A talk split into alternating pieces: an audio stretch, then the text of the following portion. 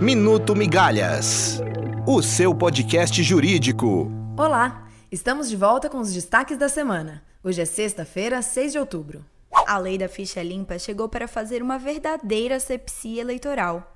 Supremo definiu que inelegibilidade de oito anos, fixada pela lei, poderá ser aplicada em casos anteriores a 2010. Resta saber: sobrarão candidatos?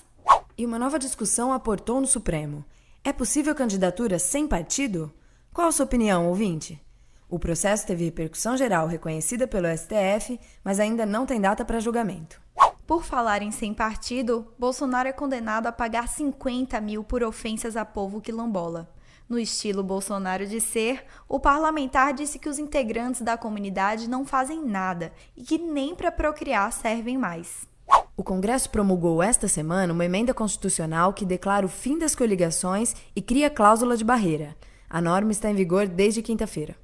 Em meio a alterações de regras eleitorais, reforma política aprovada ontem no Senado gerou grande polêmica. Isto porque uma emenda permite censura na internet.